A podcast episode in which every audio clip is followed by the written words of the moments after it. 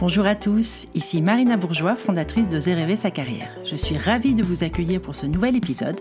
Comme vous le savez, le podcast Oser rêver sa carrière, ce sont notamment des interviews d'hommes et de femmes au parcours de vie inspirant et qui, je l'espère, vous plairont et vous aideront dans vos questionnements de vie et de carrière.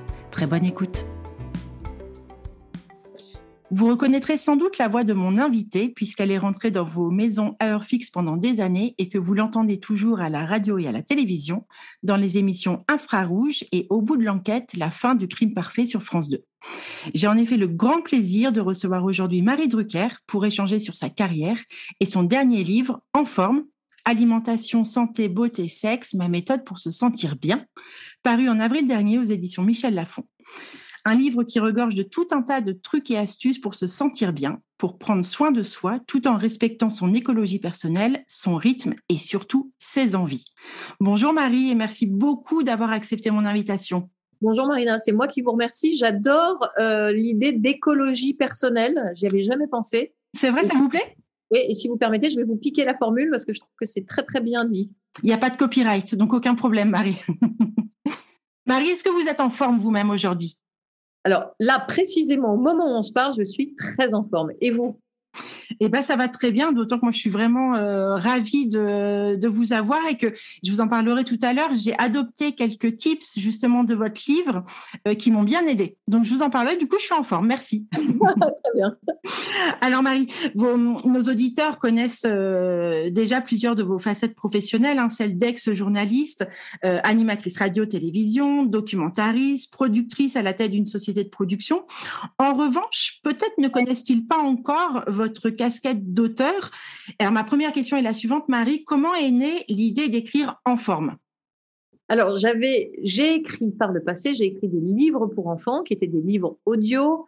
J'ai écrit euh, un livre d'entretien avec Frédéric Lenoir sur Dieu. J'ai écrit avec ma camarade euh, Sidonie Bonnec, que les téléspectateurs de France 2 connaissent bien aussi, et les auditeurs de France Bleu, euh, deux ouvrages, un qui s'intitulait Maman pour le meilleur et pour le reste, et l'autre Naturel pour le meilleur et pour le reste. Et puis, euh, quand est venue la réflexion suivante, quel projet on pouvait mener à bien ensemble à nouveau, parce qu'on adore travailler ensemble, je me suis rendu compte, je sais pas, on se posait tout un tas de questions, évidemment entre amis, sur ce qu'on mange, le sport qu'on fait, etc. Et je me suis rendu compte que vraiment, depuis l'âge de 40 ans, j'étais particulièrement en forme, alors que comme tout le monde, voilà, je suis soumise à certains stress, euh, à des chagrins de la vie, enfin tout un tas de choses. Euh, et je me suis demandé pourquoi. Et je me suis rendu compte au fil, au fil du temps, je m'étais quand même fabriqué une méthode donc, que j'ai eu envie de partager, comme entre amis en fait, et que j'ai voulu aussi creuser, aller voir un peu plus loin. Par exemple, je me suis dit, je sais aussi que je suis en forme parce que j'ai un bon sommeil, mais tout le monde n'a pas un bon sommeil. Donc, il ne faut pas aller creuser euh, chez les spécialistes et, et, prodiguer quelques conseils? Euh, ça, s'est fait comme ça. Et puis comme elle, on, rit beaucoup avec Sidonie, je lui dis oui, on va faire un truc sur la forme et tout. Elle me dit alors écoute, là je vais pas le faire avec toi. Je lui dis pourquoi? Elle me dit bah d'abord parce que je suis pas du tout en forme. non et puis en plus elle avait un ouvrage en route avec euh, Thomas Hugues. Donc voilà pourquoi je l'ai fait toute seule. Euh, mais j'y croyais vraiment. j'ai voulu en faire un ouvrage sympathique dans le ton, rigoureux dans le fond et utile. Voilà.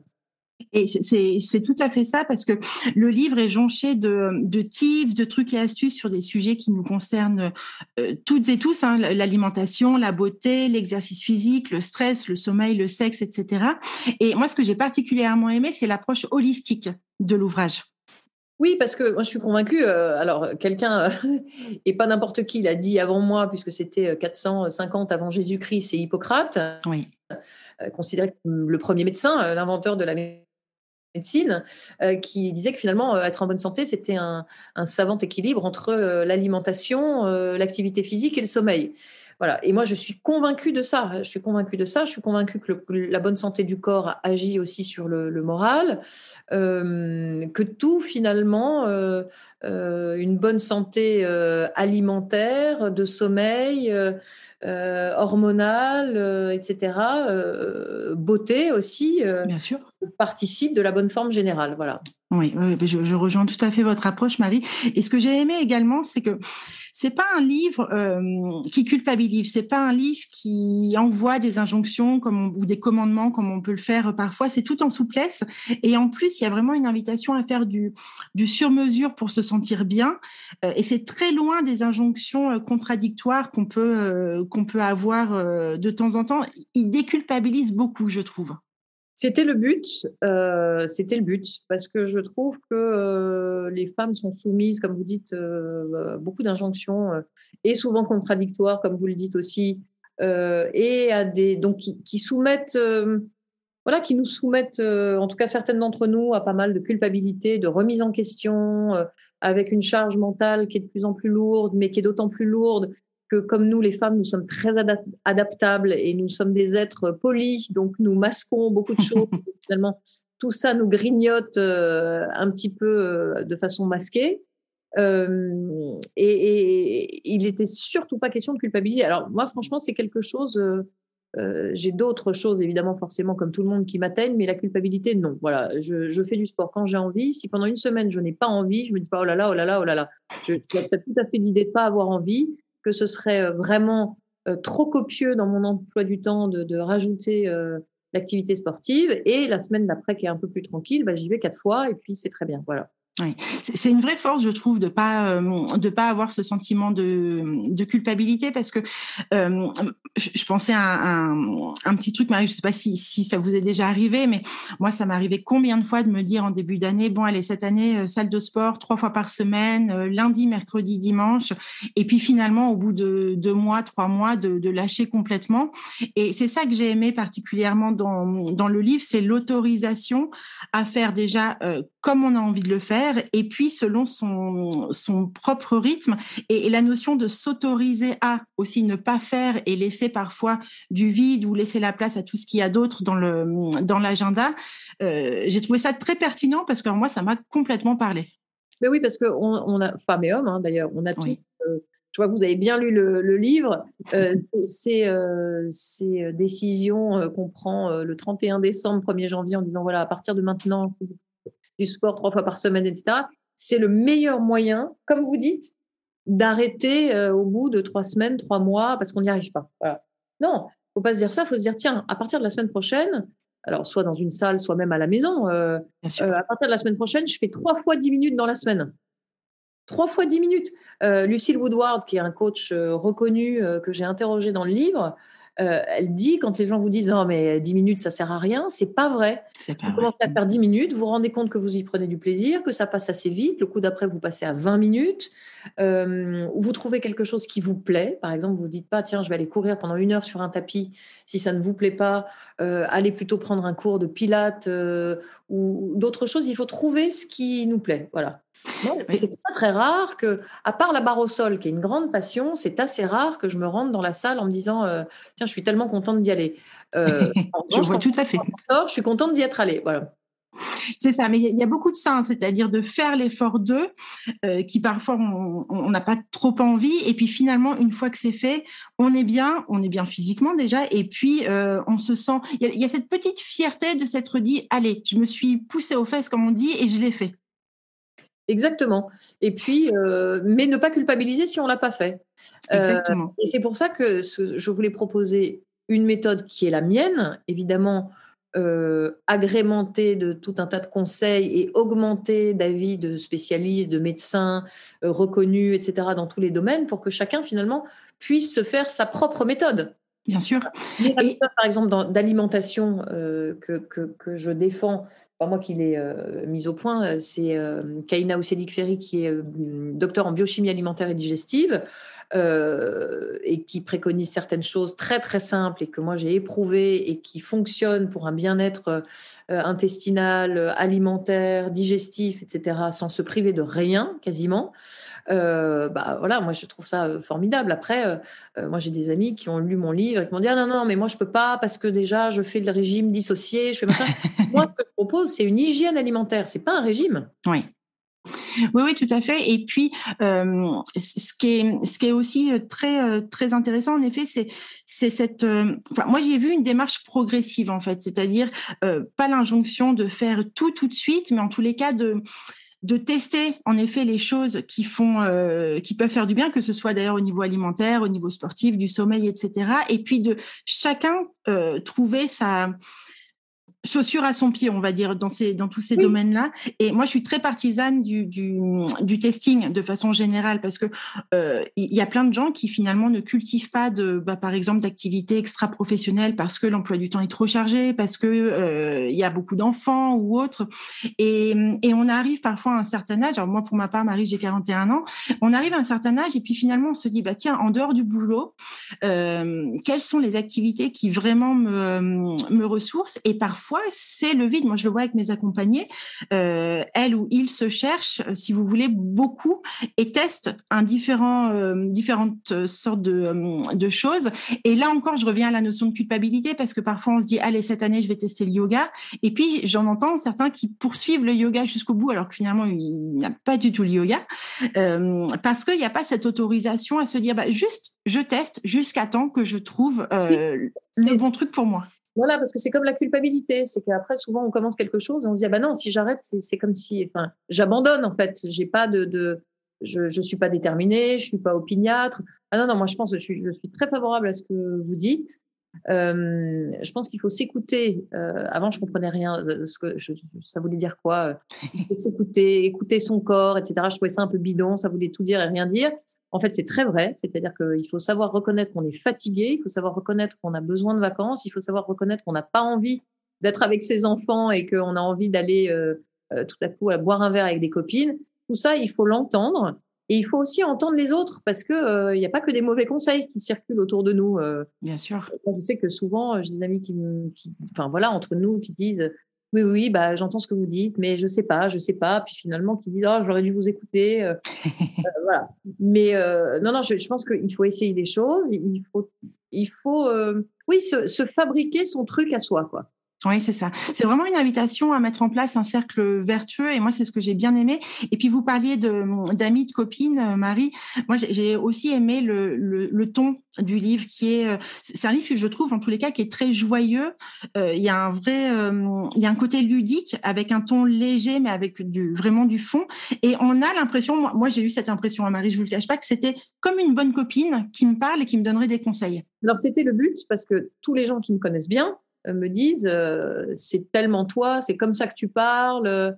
Euh, donc ça, de ce point de vue-là, j'y tenais. Je voulais que ce soit comme ça et pas justement sur un ton un peu dictatorial qui dirait faut faire ça. J'avais envie aussi que les femmes qui lisent ce livre s'amusent un peu, euh, soit comme vous le disiez, déculpabiliser. Puis je reviens sur quelque chose. En fait, je pense qu'il y a quelque chose d'important. On, on l'expliquait dans notre précédent ouvrage avec Sylvanie Bonnec, c'est qu'il faut changer radicalement ce qui peut l'être et ne pas changer radicalement ce qui nous coûte trop. Euh, donc, euh, faire du sport du jour au lendemain, quatre fois par semaine, ça n'est pas possible. Personne ne peut faire ça, je pense. Euh, changer une petite habitude alimentaire, par exemple, passer des pâtes classiques aux pâtes complètes, c'est quelque chose qu'on peut tester très facilement du jour au lendemain et s'habituer très vite à un nouveau goût, par exemple. C'est comme pour, euh, c'est comme pour euh, oui, euh, l'écologie. C'est-à-dire que quand on est très habitué à la voiture, etc., changer son moyen, de, mode de transport du jour au lendemain, ça peut être difficile.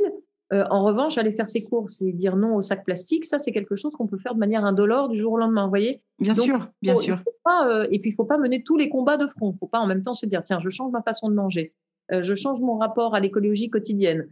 en plus, je vais au sport trois fois par semaine je m'accorde deux fois par mois un dîner entre copines. Si on dit je mets tout ça en place pour le mois prochain, on va jamais y arriver, on va exploser en fait. Ah mais c'est sûr, c'est sûr. Et alors moi j'aime beaucoup cette approche justement du, step by step. Et est-ce que vous connaissez euh, Marie la notion de kaizen? Est-ce que ça vous parle? Pas du tout, dites-moi. Alors, le, Kaizen, c'est une méthode en, développement personnel euh, qu'on utilise beaucoup et qui consiste à, transmettre l'idée suivante aux, aux personnes.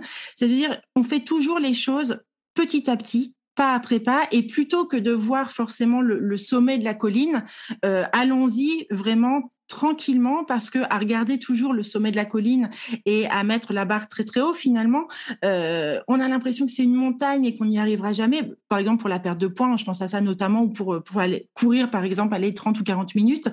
Euh, et plutôt que donc d'avoir cet objectif parfois surdimensionné, le Kaizen, en fait, invite à procéder vraiment petit pas par petit pas, c'est-à-dire à, diviser son objectif final en sous-objectifs, mais avec la consigne aussi euh, un peu un peu plus un peu plus punchy de se dire bon il y a des il y a des objets des mini objectifs et puis il faut quand même se botter les fesses pour chaque mini objectif de façon à arriver à l'objectif final. Oui, je trouve ça assez juste. Ça me rappelle euh, quelqu'un qui construisait sa maison, à qui j'avais dit, euh, alors que commençaient vraiment les fondations et les premiers euh, parpaings, oh là là, mais t'imagines tout ce qu'il faut faire, oh, mais comment tu vas faire pour tout construire, etc. Qui me dit, mais je ne pense jamais à ça, parce que si je pense à ça, je ne fais pas. Donc, je pense simplement qu'à la fin de la journée, il faut que j'ai fait tant de briques posées. Voilà. Ah, c'est tout à fait ça. Je trouve ça très juste. Oui, oui. oui, Complètement. Et alors, vous faites intervenir, Marie, dans le livre, plusieurs, euh, plusieurs spécialistes, et notamment par rapport au stress, hein, qui est euh, évidemment une notion qu'on connaît tous euh, à différentes échelles.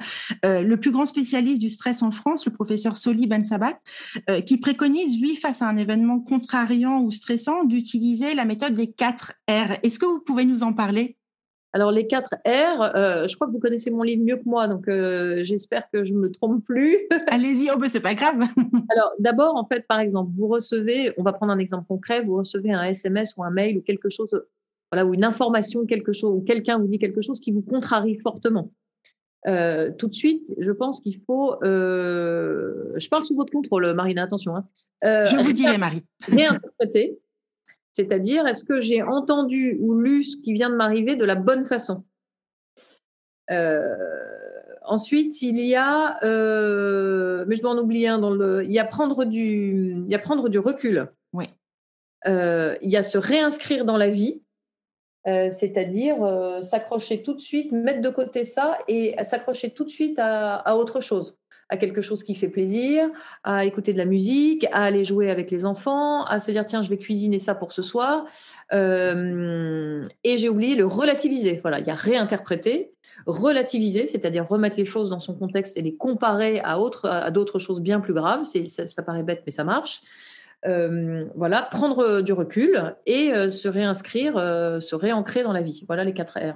Oui, La, méthode est, très chouette parce qu'elle invite vraiment à, se distancier finalement de l'objet euh, stressant ou contrariant et, de prendre du recul. Or, on, est tous parfois la tête dans le guidon et, puis euh, en, mode un peu pilotage automatique. Et c'est bien d'avoir une petite méthode, un peu comme une piqûre de rappel, qui permet de s'extraire de la situation et de la regarder avec un peu de hauteur et se dire bon, allez, c'est pas si grave, je prends du recul et puis je reviens une fois que l'humeur aura peut-être un peu changé. Et ça change tout, et c'est pour ça que j'ajouterais euh, jamais réagir à chaud. Oui. Dans le travail, dans la vie privée, quelqu'un qui vous dit quelque chose, qui vous envoie un message, euh, peu importe, vous êtes tout à coup euh, en colère, triste, fâché, vexé, n'importe quoi, vous avez envie de rentrer et de ruer dans les brancards, c'est justement à ce moment-là qu'il ne faut pas répondre. Oui, oui, tout à fait. Ce qui, ce qui évite euh, bien des... Relativiser, euh, prendre du recul, se réinscrire dans la vie, euh, quelque chose de très concret, et voir plus tard. Et on se rend compte que plus tard, évidemment, les choses n'ont plus la même portée et qu'on n'y répond pas de la même façon. Et ce faisant, on se fait du bien, en fait. Bien sûr, bien sûr. Et puis, ça évite euh, bien, euh, bien des engueulades, bien des quiproquos derrière, et puis des, des regrets aussi à répondre en effet euh, à chaud. Faire tout un tas de choses qui finalement ne nous font pas du bien. Oui, bien sûr, bien sûr. Marie, vous avez été, je crois, hein, maman à, 40 ans. Est-ce que le, est-ce que ce, ce virage de vie, cet événement évidemment très important dans la vie d'une femme et d'un homme d'ailleurs, est-ce que c'est c'est ça aussi qui vous a donné euh, l'envie de d'écrire en forme? Est-ce qu'il y a une continuité en tous les cas? Parce que on sait bien que la vie évidemment change avec euh, l'arrivée d'un enfant et puis il y a cette fameuse charge mentale qui gonfle aussi souvent euh, après après avoir conçu un enfant. Est-ce que tout ça a été un tout par rapport au livre? Oui, bien sûr, parce que comme vous dites, de toute façon, qu'on soit mère à 25 ans, à 35 ou à 40, c'est une charnière dans la vie d'une femme. On a beau savoir que mettre au monde un enfant, ça arrive chaque seconde partout dans le monde, des dizaines de fois, et que c'est considéré aujourd'hui comme quelque chose finalement de très banal. En réalité, et c'est ça d'ailleurs que l'entourage a souvent du mal à, appréhender et à comprendre, c'est qu'en réalité, quand ça vous arrive à vous, c'est le plus grand bouleversement de la vie. Donc, donc on revoit euh, beaucoup de choses. Tout est différent. C'est-à-dire qu'on change de paradigme euh, radicalement et puis on, revoit tout euh, à la lumière de cet événement. C'est-à-dire qu'on porte un regard différent sur la vie, la mort. on a des angoisses qu'on n'avait pas. il faut les apprivoiser. On porte un regard différent sur, je ne sais pas, sa, sa, propre enfance, son ascendance, son couple. Son identité même parfois. Bien sûr. Alors, bah, évidemment, son identité, bien sûr, vous avez raison. Et c'est forcément un des éléments qui euh, m'ont conduit aussi à changer de vie professionnelle, euh, à prendre plus de temps euh, pour moi. Mais c'est vrai que voilà, je, je, suis assez privilégiée et j'ai pu me permettre ça. Certes, j'avais beaucoup travaillé les 23 années précédentes. Bon, après, moi, c'était un choix. C'est-à-dire que moi, j'ai c'était un choix d'être d'être mère à peu près à cet âge-là. donc je, je l'ai vécu de façon formidable. ça a été, je n'ai eu aucune difficulté. Enfin, vous voyez, donc, mais évidemment que c'est c'est une, c'est une charnière dans la vie, bien sûr. Bien sûr, il y vous avez, vous avez Marie, une carrière qui est très dense, qui est, multifacette. Est-ce que ça vous est arrivé de, de frôler la, zone rouge? Hein, nous, on accompagne des personnes en, burn-out, c'est un sujet qu'on évoque souvent.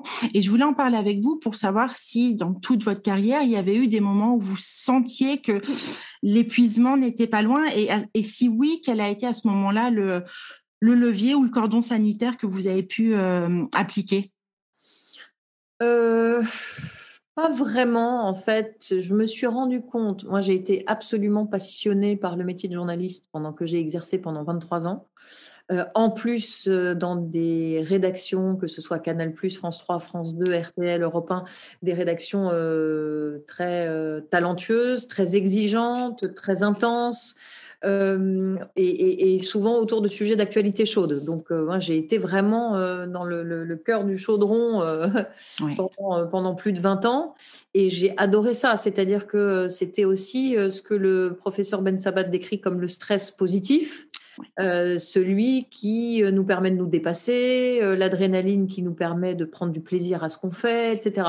Donc, je n'ai jamais vraiment senti ça comme ça. En revanche, en 2015-16, je me suis dit, j'ai envie de changer de vie, j'ai envie de changer de rythme, j'ai envie de changer de, vie professionnelle, j'ai envie d'aller de, plus vers la création, euh, de créer, de faire naître des projets, les miens ou ceux d'autres réalisateurs, auteurs. Euh, voilà, ça s'est passé comme ça. Mais j'ai eu beaucoup de chance. Non, euh, frôler le burn-out, non. Mais moi aussi, je fais aussi pas mal de, conseils de gens, notamment dans, le, dans leur milieu professionnel, etc. Et évidemment qu'il y a des signes, il faut savoir les reconnaître, je les alerte, j'essaye évidemment de les accompagner aussi au mieux. Voilà.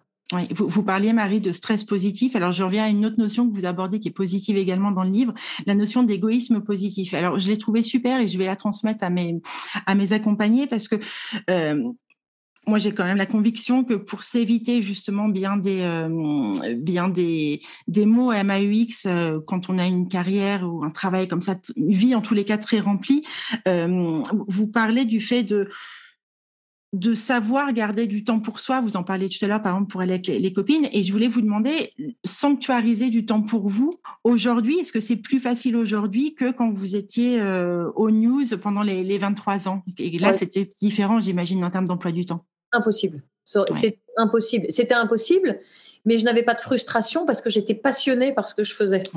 Vraiment. Donc, c'était pas une façade. Je me disais pas. Euh, euh, et puis, j'étais beaucoup plus jeune aussi. Euh, voilà, des, des, grands, grands moments d'actualité chaude, intense, le 11 septembre 2001, etc. C'était 20 ans. donc, donc j'étais beaucoup plus jeune. mais oui, c'est très important de garder du, du, temps pour soi.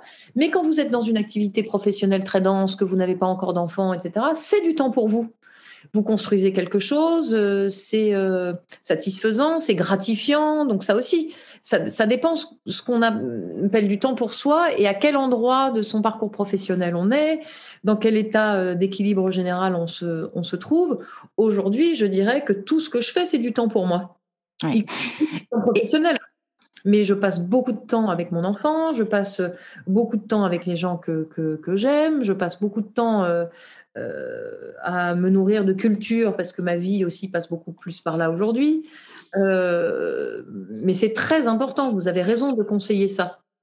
Et, ce que vous dites euh, et, l'est encore plus, Marie, parce que moi j'aime beaucoup cette idée-là. Je, suis comme vous, je suis vraiment passionnée par mon métier et j'ai souvent l'impression finalement en travaillant finalement de ne pas travailler.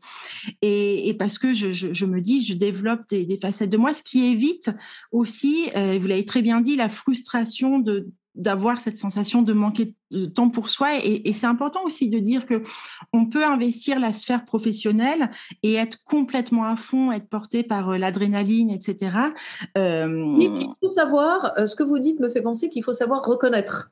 C'est-à-dire qu'il faut savoir reconnaître que oui, on est euh, dans, dans une dynamique professionnelle très intense, que parfois on est fatigué, etc., mais que ça nous satisfait. Exactement. Et pas se masquer, se voiler la face et se dire oui, mais en même temps, je suis au bout du rouleau, mais bon, j'ai tellement de chance déjà d'avoir un job. Attention, c'est pas la même chose. Tout à fait, tout à fait. Je, vous rejoins euh, mille fois. Et alors justement, en parlant de de, carrière dense où il y a beaucoup de choses, euh, dans notre jargon, Marie, on dirait que vous êtes, euh, on, on emploierait ce mot-là, on dirait que vous êtes une slasheuse parce que vous avez, si j'ai bien compris, on pourra on pourra en reparler après, plusieurs activités. Et je me demandais si vous aviez justement besoin de cette ce pluralisme d'activités, de cette diversité pour, pour vous sentir bien et si votre équilibre, en tous les cas professionnel, tenait à la diversité? À 2000%, l'équilibre professionnel, personnel. Alors, je connaissais pas le mot, mais slasheuse, j'imagine que ça veut dire euh, telle chose, slash, telle chose. Exactement. Euh, et, mais c'est pareil depuis que je, je suis enfant, c'est-à-dire que moi j'ai beaucoup de mal avec la contrainte. Euh, alors c'est un paradoxe hein, parce que plus contraignant que le rythme de l'information, euh, voilà. Mais j'ai adoré ça. J'ai du mal avec la contrainte. Et, alors on est tous hein, euh, des êtres contradictoires et paradoxaux. J'ai du mal avec une certaine contrainte, sauf celle que je m'impose, parce que parfois il y a des contraintes qui vous permettent plus c'est contraint, plus vous avez de la liberté. Je ne sais pas si vous voyez ce que je veux dire. Tout à fait. c'est dans un cadre très contraint parfois que vous pouvez vous exprimer. Euh, donc oui, c'est très important pour moi cette diversité. Ça m'a été euh, reproché entre guillemets à certains moments de mon parcours professionnel quand j'étais plus jeune. Les gens me disaient oh là là, mais tu fais trop de choses, tu vas brouiller ton image, on comprend pas tellement ce que tu fais. Tu fais la radio, de la télé, mais en même temps tu fais ça. Et, tu... et plus on me disait ça, plus je me disais que j'étais dans, dans, ma vérité, voilà. Euh, et, et, parce que parce qu'en réalité, je n'avais pas de, de, de, de, de comment on appelle ça, de projet de, de, de schéma de carrière. De schéma de carrière. Je voulais, c'est être heureuse, être épanouie, apprendre des choses, travailler avec des gens euh, qui m'intéressent. Moi, c'était ça mon plan de carrière en fait. C'était pas de me dire bon alors je vais faire ça l'année prochaine, je serai à telle émission. Euh, donc les gens me disaient ah oui, euh, bah, vous savez bien, vous, vous devez le, voir, vous le voir avec les gens que vous accompagnez, parce que ça, c'est pas c'est pas vrai uniquement quand on est à la télé ou qu'on a une certaine notoriété. Bien sûr. Tout le monde, on nous met toujours tous dans des cases. Oui. Euh, et ne surtout pas vouloir se laisser enfermer dans une case et le faire savoir et, organiser sa vie pour ça, bah forcément, c'est un peu déroutant pour les autres. Mais ce que je dis aussi dans le livre et je l'ai dit dans les précédents, n'oubliez pas qu'il se peut aussi que vous ayez raison contre tout le monde. C'est-à-dire que euh, tout le monde vous dit ah tu ne devrais pas faire ça, euh, mais pense à ceci, pense à cela, et vous votre intuition elle vous dit le contraire de ce qu'on vous dit, mais il est possible aussi que c'est vous qui ayez raison. C'est vous sûr. qui sachez mieux que quiconque ce qui vous convient à un moment donné, mais quitte à vous tromper. Bien sûr. On, en revient, euh, Marie, du coup, à la notion de savoir s'écouter. C'est toujours un peu la même chose finalement. Exactement. Savoir s'écouter, c'est euh, c'est avoir une intuition et la suivre. C'est euh, tout à coup euh, entendre qu'on est fatigué et ne pas se dire je vais tirer un peu plus sur la corde. C'est pas grave, j'ai l'habitude. c'est se dire j'en ai marre d'être avec mes enfants, j'ai envie de sortir et d'aller, j'en sais rien, courir, aller faire une course dans un magasin, aller prendre un verre avec une copine. C'est écouter toutes ces choses là en fait bien sûr tous nos besoins finalement. Euh, est-ce que vous vous connaissez mieux Vous avez raison, mais plus que nos besoins aussi nos désirs. Et nous, les femmes, on a tendance surtout à écouter les besoins et les désirs des autres et, et nous mettre un peu de côté. C'est pas et c'est pas pas bien. ah ben je, je, vous rejoins euh, mille fois sur ce, sur ce point et c'est vrai que c'est quelque chose que j'entends dans mon entourage, chez mes amis, les femmes de la famille, les, mes accompagnées euh, femmes. Euh, on a une tendance à s'auto-freiner sur, sur beaucoup de choses et je reviens aussi toujours à la même chose, se culpabiliser de, par exemple, prendre un week-end pour nous et, de, partir avec des copines ou juste seul. Et il y, a, vraiment cette notion d'autorisation, moi je, l'entends tous les jours au cabinet et elle est importante. Il y a vraiment des choses à faire, je crois, sur le mécanisme de s'autoriser à et se déculpabiliser. Euh, est-ce que Marie, aujourd'hui, vous avez l'impression de mieux vous connaître? Ah bah oui. Alors j'espère, hein, parce que sinon, euh, tout ça pour ça, euh, il y a point que quand on avait 25 ans, oui, mais je pense aussi, pareil, je ne sais pas comment je me suis débrouillée, mais c'est aussi bon, voilà, une, une, construction qui remonte aussi sans doute à l'enfance, à des choses comme ça. je sais que c'est pas donné à tout le monde. C'est un long chemin de se connaître. Il y a une différence entre avoir conscience des choses euh, qui nous font du bien, qui nous font pas de bien, et, avoir le ressort pour changer les choses.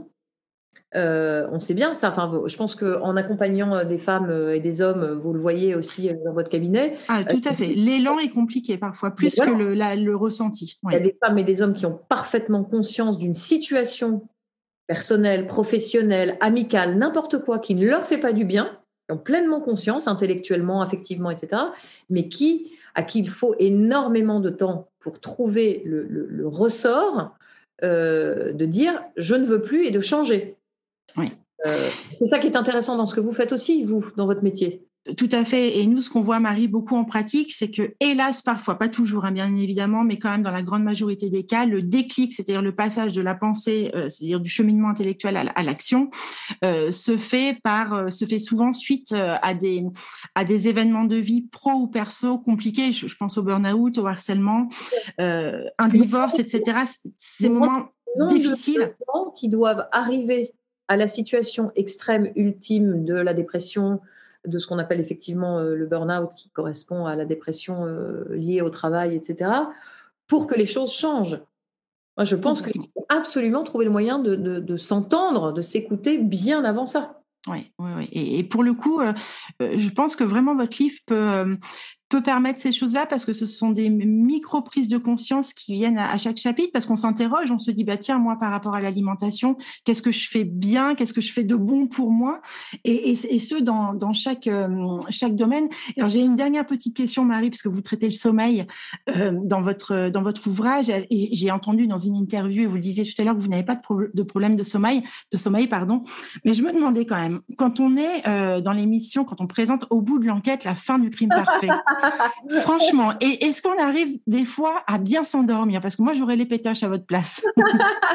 oui, j'y arrive parce que j'imagine, et je ne compare évidemment pas, hein, je, dis ça avec euh, beaucoup d'humilité, mais j'imagine que c'est comme un chirurgien ou un médecin ou un, voilà, qui voit des choses douloureuses toute la journée. Oui, bien sûr, il y a une espèce quand même de, distance professionnelle en fait qui fait que euh, euh, oui, oui, mais votre question, euh, votre question est tout à fait euh, légitime.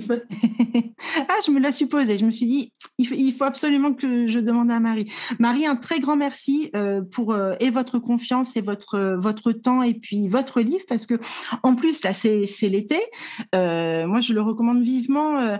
il n'y a jamais de bonne période pour lire un livre précisément, mais quand le, temps est un peu plus doux, qu'on a peut-être un petit peu plus de temps, que le temps se dilate, euh, je, trouve que c'est c'est un très chouette livre là pour euh, pour les mois qui arrivent. Ben, je, vous remercie infiniment. Euh, j'étais ravie de participer ce moment avec vous et avec vos auditeurs auditrices. Et je vous remercie beaucoup, Marina. Merci Marie. À bientôt. L'épisode est terminé, j'espère que cette interview vous a plu et que d'une façon ou d'une autre elle vous a enrichi. N'hésitez pas à la partager à vos proches et comme d'habitude je vous mettrai toutes les références citées dans l'épisode sur nos réseaux sociaux, Facebook, LinkedIn et Instagram. Si vous souhaitez me suggérer un nouvel invité au parcours de vie inspirant, n'hésitez pas. N'hésitez pas non plus à soutenir le podcast Oser rêver sa carrière en mettant des petites étoiles et des avis sur Apple Podcast ou des pouces levés sur les réseaux. Et si Apple c'est pas votre truc, retrouvez-moi sur Deezer ou Spotify. À très bientôt et surtout prenez soin de vous.